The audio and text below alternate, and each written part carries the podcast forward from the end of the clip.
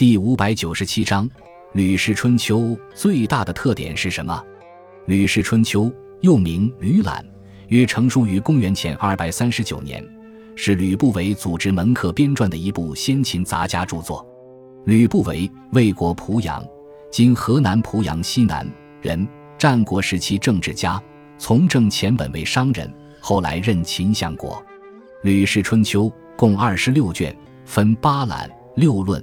十二纪开头附有序意一篇，《吕氏春秋》是适应当时历史趋势发展而作的，以道家思想为主，主张以以礼治国，但也兼并儒、法、葛家。《吕氏春秋》最大的特点就是杂，它兼取各家学说的长处，希望借此来指导秦国去兼并六国，建立封建统一王朝，同时也为秦统一六国。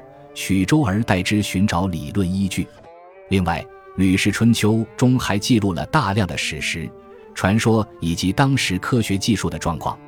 书中包含许多富有哲理的寓言。我们最熟悉的《刻舟求剑》就是出自此书。《吕氏春秋》对先秦思想取其精华，可以说是对先秦思想的总结。它对秦统一六国在理论上起到指导作用，同时。书中关于史实和传说的记载也有较高的史料价值。